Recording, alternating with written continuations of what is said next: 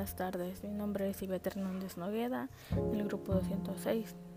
Y a continuación en este podcast hablaré y explicaré la importancia de la evidencia en el uso de la razón. La importancia de la evidencia aporta la razón en la que la aserción se basa.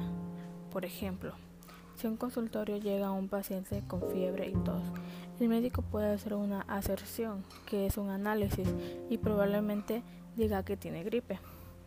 Pero si además llegan otros pacientes con los mismos síntomas, puede aseverar que se trata de un virosis. Los síntomas del paciente serán los datos de los cuales parta para hacer su aserción.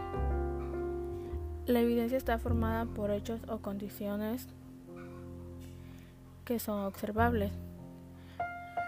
Puede ser una creencia o una premisa aceptada como verdadera dentro de una comunidad, más no una opinión es el argumento que se ofrece para soportar la aserción. Existen diversos tipos de evidencia. La estadística, citas, reportes, evidencias físicas.